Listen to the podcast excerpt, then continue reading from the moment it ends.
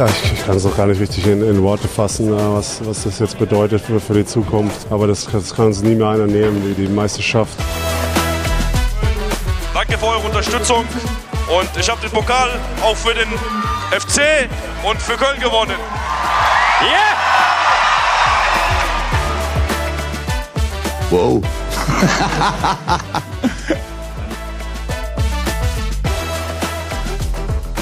Hi Leute und herzlich willkommen zur zweiten Sportinho-Folge am 11.01.2024, Tag 1 nach einem legendären EM-Eröffnungsspiel im Handball in Düsseldorf vor 53.000 ausgeflippten Leuten.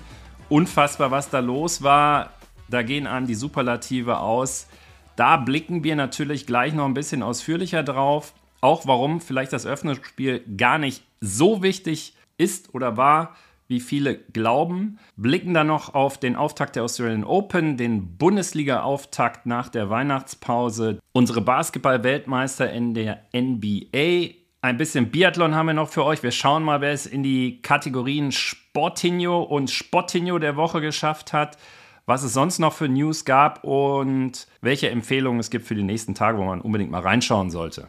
Ja, Leute, ich nehme an, die meisten von euch haben es gesehen. Andy Wolf, absurd unfassbar gute Leistung im Tor. Defensive, unfassbar und absurd gute Leistung. Kulisse, absurd geile Stimmung. Das Schweizer Team, absurd schlecht und unter Wert, muss man sagen an der Stelle. Ja, Andy Wolf hatte, glaube ich, fünf Paraden in den ersten sieben Minuten, davon einen sieben Meter. Ist zwar der Nachwurf reingegangen, aber trotzdem war sofort im Spiel, sofort in den Köpfen der Schweizer und meine, er hat 61 Prozent aller Bälle gehalten, was unfassbar ist. Das ist wirklich vom anderen Stern. Normalerweise sind Spiele über 40 Prozent von einem Torwart schon sehr gut, mal so als Referenz. Äh, hängt natürlich auch mit der guten Defense zusammen, ähm, der, der Abwehr und des Mittelblocks, die natürlich dann auch, sagen wir mal, die Schweizer zu einer nicht optimalen Wurfauswahl zwingen. Trotzdem hat natürlich Andy Wolf hier eine überragende Leistung gebracht. Bin mal gespannt, ob es nochmal eine vergleichbare im ganzen Turnier geben wird von einem Torhüter. Also die Statistiken sind wirklich unfassbar und deshalb kann es nur einen Sportinho der Woche geben und das ist natürlich Andy Wolf.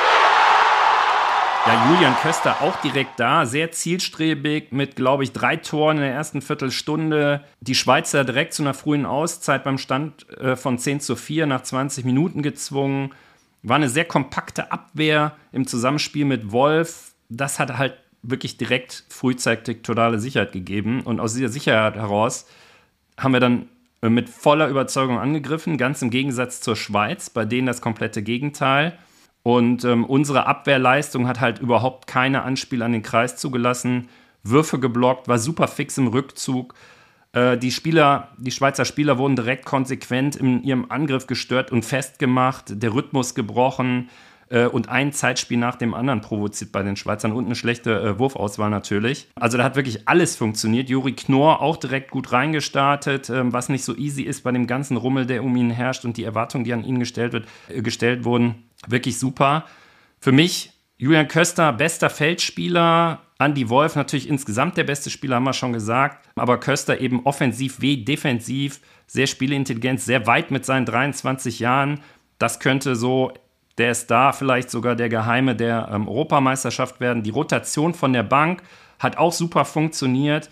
Alle, die reingekommen sind, haben fast direkt getroffen. Weber, Fischer, Darmke, das ist schon fast zu perfekt gelaufen und ist natürlich gut auf Turnierstrecke, wenn wir so früh wechseln können und schon mal so ein paar Körner sparen können. Das wird ähm, im Verlauf des Tier äh, Turniers sicherlich nochmal wichtig. Aber mit plus 13 Toren gegen eine nominell stark besetzte Schweizer Mannschaft zu gewinnen, das ist einfach absurd und das hätte sicherlich niemand, aber auch niemand und auch nicht der kühnste Optimist im Vorfeld erwartet. Unglaublich geil, das macht Bock auf mehr und war eine beängstigend souveräne Vorstellung. Jetzt haben ja einige renommierte Journalisten und Experten vor dem Spiel davon gesprochen, dass das richtungsweisend ist. Stefan Kretsche Kretschmer, den ich für seine klaren Worte und als Typ ja liebe, hat im Kicker-Interview gesagt, dass das Schweiz-Spiel aus seiner Sicht das alles Entscheidende sei. Oh Mann, wie kann ich jetzt so einer äh, Handball-Ikone widersprechen? Ja, schwierig, aber ich mach's trotzdem. Also, Ich sehe das etwas anders. Klar ist so ein Turnierstart vor allen Dingen bei einer Heim-EM, vor allen Dingen bei einem Eröffnungsspiel sau wichtig. Insbesondere, wenn man mit Frankreich in der Gruppe steckt. Keine Frage. Aber ich wage hier mal die steile These, dass wir eigentlich ein richtig enges, sorry, sogenanntes Drecksspiel brauchen. Am besten gegen die Franzosen im letzten Gruppenspiel oder in der Hauptrunde gegen Island zum Beispiel oder Spanien.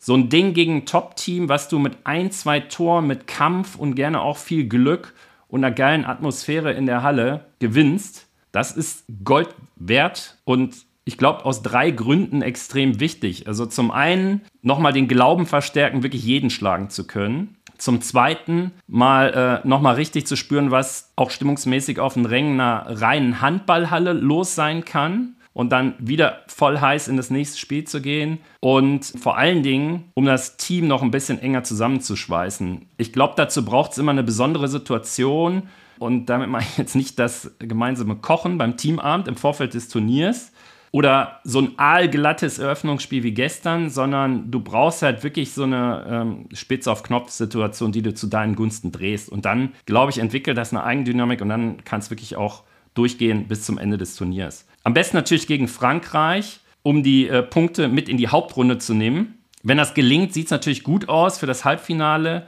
Und ab da ist eh mit der Atmosphäre zu Hause alles möglich. An der Stelle kurzes Update zum Modus.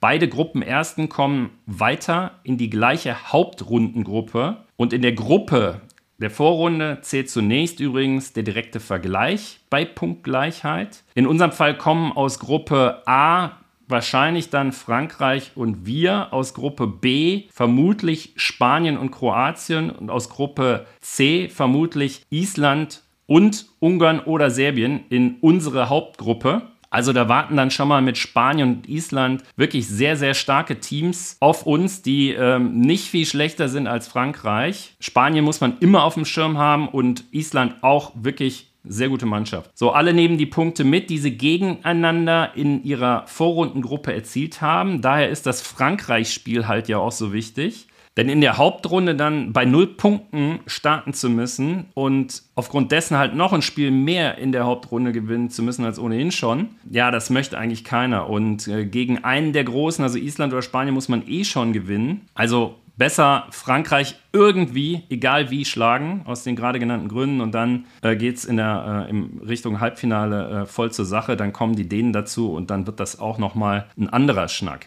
Let's see, Sonntag geht's weiter gegen Nordmazedonien und ähm, ja, mal gucken, ob das wieder so ein Fest wird, aber das macht richtig Spaß. Ja, werfen wir einen Blick auf die Australian Open, die ja am Sonntag beginnen. Kurzes Update. Kyrgios startet nach langer Rückkehr aus Verletzung nicht in Mel Melbourne bei seinem Heimspiel. Und wer es noch nicht mitbekommen hat, Nadal leider auch nicht, weil er sich wieder verletzt hat. Da blutet mir wirklich das Herz. Ist wenigstens nicht die alte Verletzung, sondern eine andere Muskelverletzung. Das macht ein bisschen Hoffnung für Paris. Ich glaube, jeder, der Sport und Tennis mag, würde sich wünschen, Nadal nochmal in guter Form beim Turnier zu sehen, beim Grand Slam zu sehen in seinem letzten Jahr.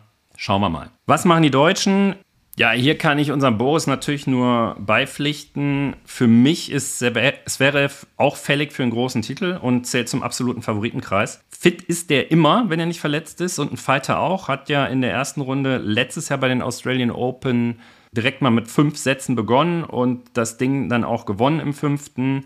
Gleiches gegen Sinner bei den US Open in Runde 4. Und ähm, auch wenn er da dann gegen Alcaraz im nächsten Spiel ähm, leider etwas untergegangen ist, aber bei einem Fünfsatz-Game gegen Sinner zuvor ist das auch kein Wunder. Und Alcaraz ist ja nun wirklich auch das Maß der Dinge im Tennis, neben dem Joker, der ähm, nach seinem elften Triumph in Melbourne greift. Und ich meine, Zverev, der ist 26 und in den letzten anderthalb Jahren war der über sieben Monate verletzt, nachdem er in dem French Open Halbfinale gegen Nadal 22 ja stark umgeknickt war und sich, sage und schreibe, sieben Bänder gerissen hat. Ich weiß, wusste gar nicht, dass das geht. Ja, sieben scheinbar keine Glückszahl.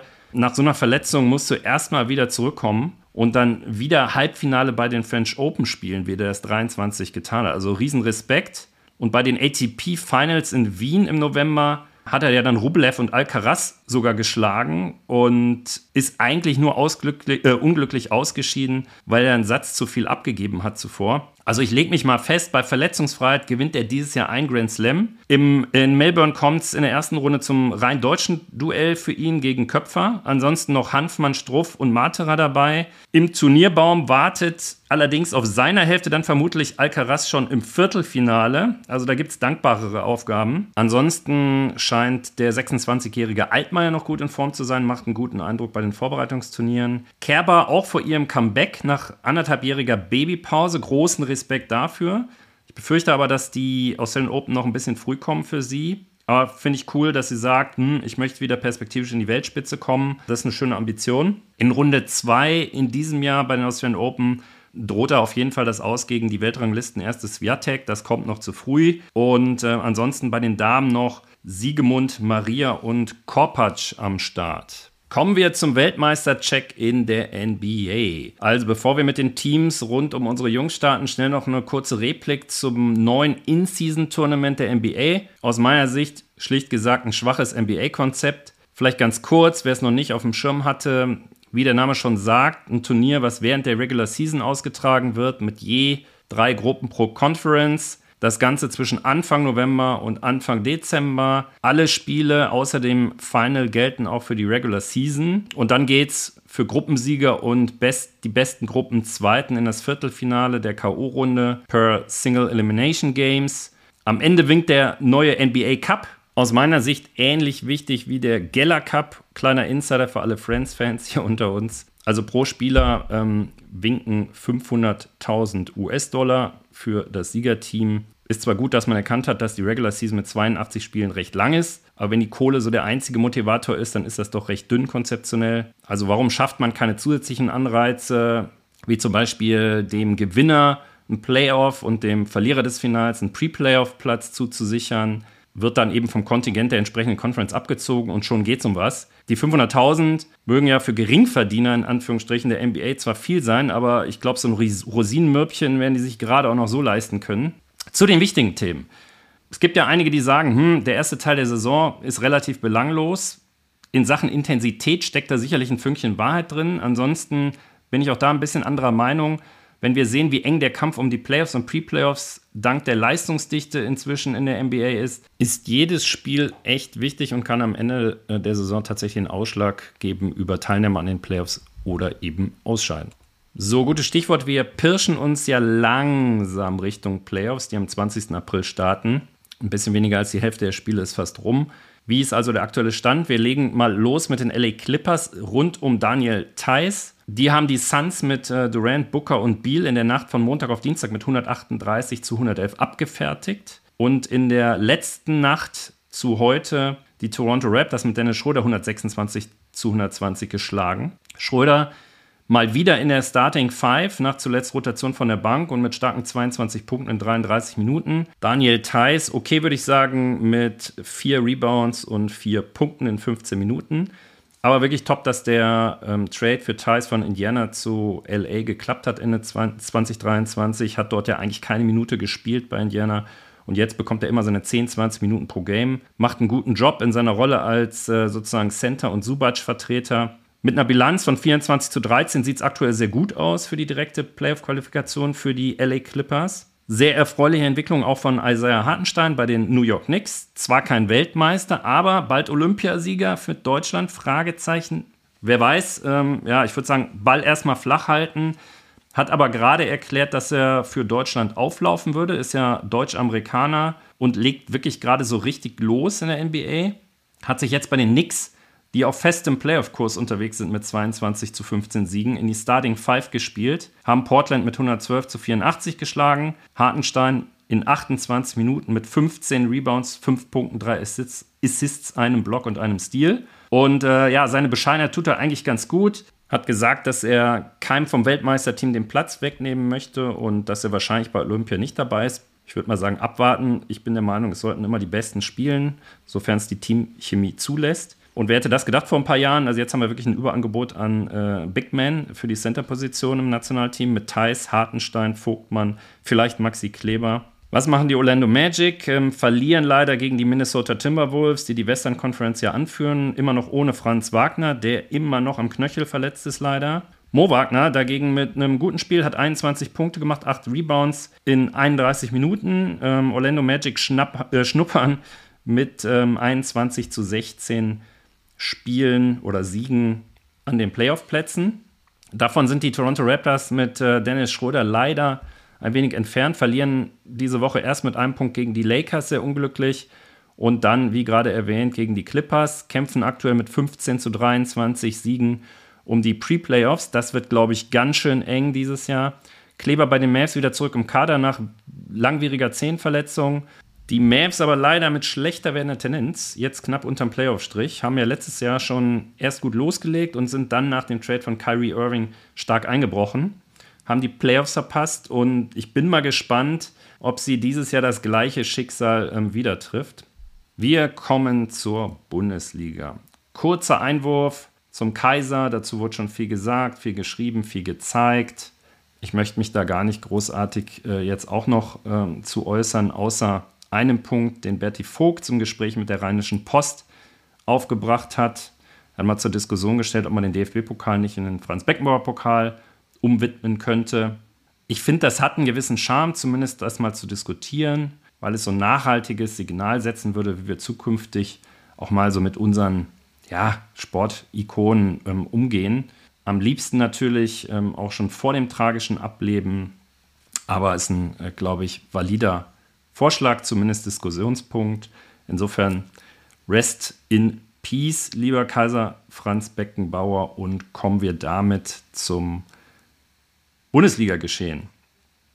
Also, ich habe mal so fünf Thesen mitgebracht oder fünf Fragestellungen, die ähm, sicherlich interessant sein könnten für die Rückrunde und ähm, habe da auch eine klare Meinung. Mal gucken, wie gut da meine Prognosegenauigkeit ist, wenn wir das dann nochmal ins Review geben.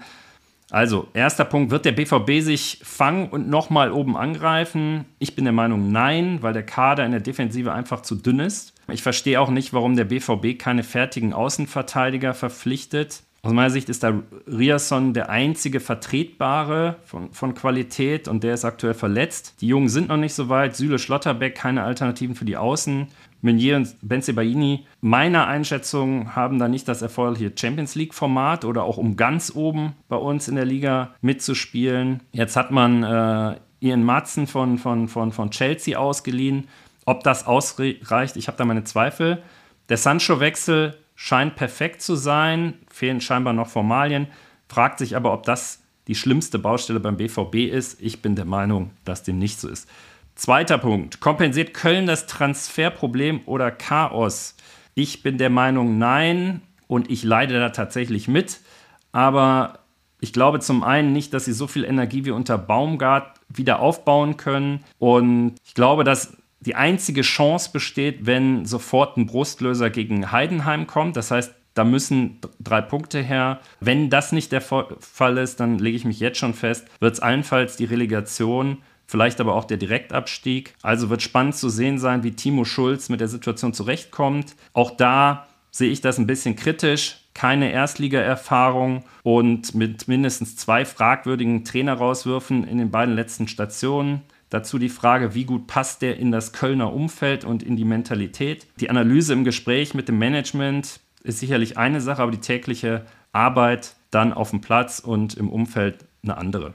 Kann sich Union unten befreien? Ich glaube ja, weil die Fehler so langsam behoben werden. Bonucci ist auf dem Absprung. Die Qualität im Kader ist nach wie vor, finde ich, hoch, zumindest locker ausreichend, um sicher die Liga zu halten. Und die Lage im Umfeld ist auch relativ ruhig. Der Support der Fans ist da. Da mache ich mir keine Sorgen. Schafft der VfB die Champions League? Da sage ich ja, trotz jetzt Gyrassi Ausfall oder wer weiß, ob er noch transferiert wird. Ich glaube, die haben einfach einen Top-Trainer und ein absolut stabiles Mannschaftsgefüge, auch eine klare Spielidee. Ich glaube, das wird die Überraschung der Saison ich glaube, sie schaffen es in die Champions League, während der BVB eher so die negative Überraschung ist und es nicht schaffen werden, meine Prognose. Letzter Punkt, welche Rolle spielt Frankfurt? Aus meiner Sicht werden die die Euroleague sicher erreichen, auch dank guter Winterneuzugänge. Van de Beek von Menu und Kalajdzic von, äh, von Wolverhampton verstärken dann nochmal den Kader. Ich glaube, das wird ein sicherer Euroleague-Platz. Das zum Thema Fußball heute.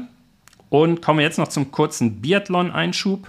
Da gab es gestern ja den Auftakt im deutschen Biathlon Mekka Ruhpolding und der 4x6 Kilometer Staffel der Damen. Die bisherige Saisonanalyse zeigt ja, dass die deutschen Damen so mit 6 bis 8 Sekunden in der Loipe langsamer sind als die schnellsten im Biathlon. In Ruhpolding ist das nicht ganz so wichtig wie in Oberhof zum Beispiel in der letzten Woche, weil die Strecke weniger selektiv ist in Ruhpolding auf der 2-Kilometer-Runde. Und ähm, gestern zumindest gab es Laborbedingungen mit Windstille und Sonne. Im Frau gegen Frau Setup aber natürlich nochmal mental eine ganz andere Challenge als in so einem Einzelsprintrennen. Die Weltcup-Gesamtführende Bresas Boucher hat äh, gestern pausiert und ähm, ist übrigens elf Monate, nachdem sie Mutter geworden ist, Gesamtweltcup-Führende. Also Riesenrespekt. Das ist wirklich eine enorme Leistung. Kommen wir zum Rennen. Also die Norweger oder Norwegerinnen, besser gesagt, katapultieren sich mit zwei Strafrunden gleich beim zweiten Schießen raus und sind über 1,20 zurück. Janina Hettich-Walz übergibt mit 18 Sekunden Rückstand auf die Führenden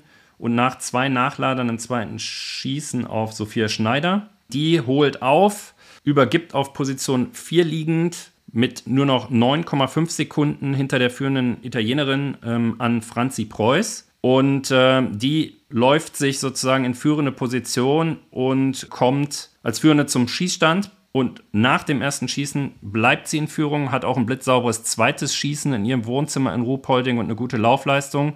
Übergibt so auf Platz 1 liegend an Hanna Kebinger mit äh, 0,4 Sekunden vor Schweden. Und die hat dann äh, letztendlich eine Mammutaufgabe gegen die starken Athletinnen Elvira Oeberg und Julia Simon aus Frankreich. Hm, da war klar, dass das schwer zu halten sein wird. Ähm, Vanessa Vogt ist ja wegen einer Handverletzung nach Sturz in Oberhof rausrotiert. Hanna Kebiger rein hat das als Ersatz sehr gut gemacht und ähm, nur einen, äh, einen Nachlader gehabt in der Staffel. Hat die äh, Staffel auf Platz 3 gelaufen mit 47 äh, Sekunden Rückstand. Das ist eine gute Leistung. Frankreich gewinnt das Ding sogar ohne ihre beste Bresas Boucher und mit der überragenden Julia Simon als Schlussläuferin vor den Schwedinnen. Deutschland mit gleicher Nachladeranzahl wie Schweden und ähm, sogar einem weniger als Frankreich, trotzdem nur Platz 3, obwohl man ja führend sozusagen in, die letzten, in den letzten Abschnitt gegangen ist. Also es bleibt dabei, bei der Laufleistung muss draufgesattelt werden, um ganz nach vorne zu kommen. Wir sind hier beim Biathlon übrigens auch beim Hohn und Sportinho der Woche.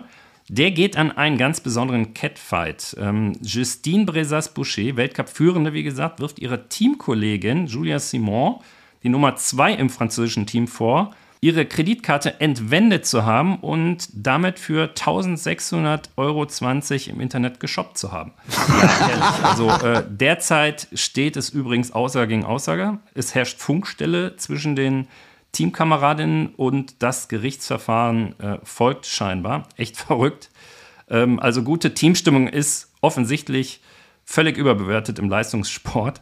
Ja, kleiner Spaß. Ansonsten noch schnell unseren High Five Newsflash. Da haben wir Real, die im Stadtderby Derby gegen Atletico trotz Eigentor von Rüdiger mit 5-3 in der Verlängerung gewinnen und ins Supercoppa-Finale in Spanien einziehen. Wir haben Liverpool, das Fulham, äh, Fulham im Hinspiel des äh, League Cup Halbfinale zu Hause mit 2-1 besiegt.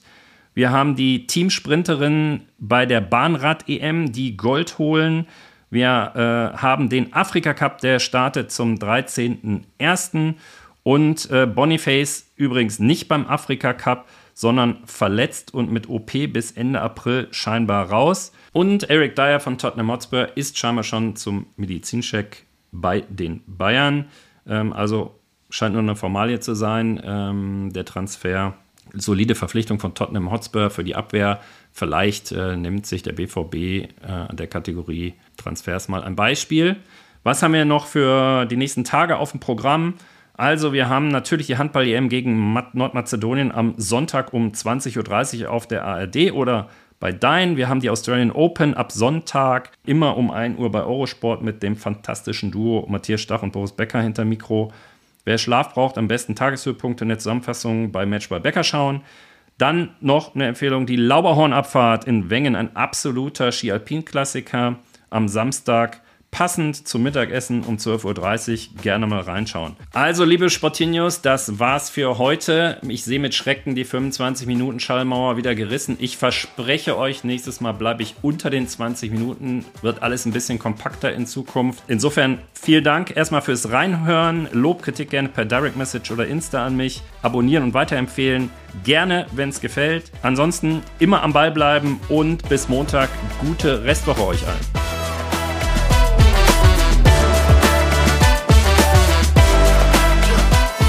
Nein, wir können nur sagen, tausend, tausend, tausend Dank. Es war fantastisch. Ihr seid unglaublich.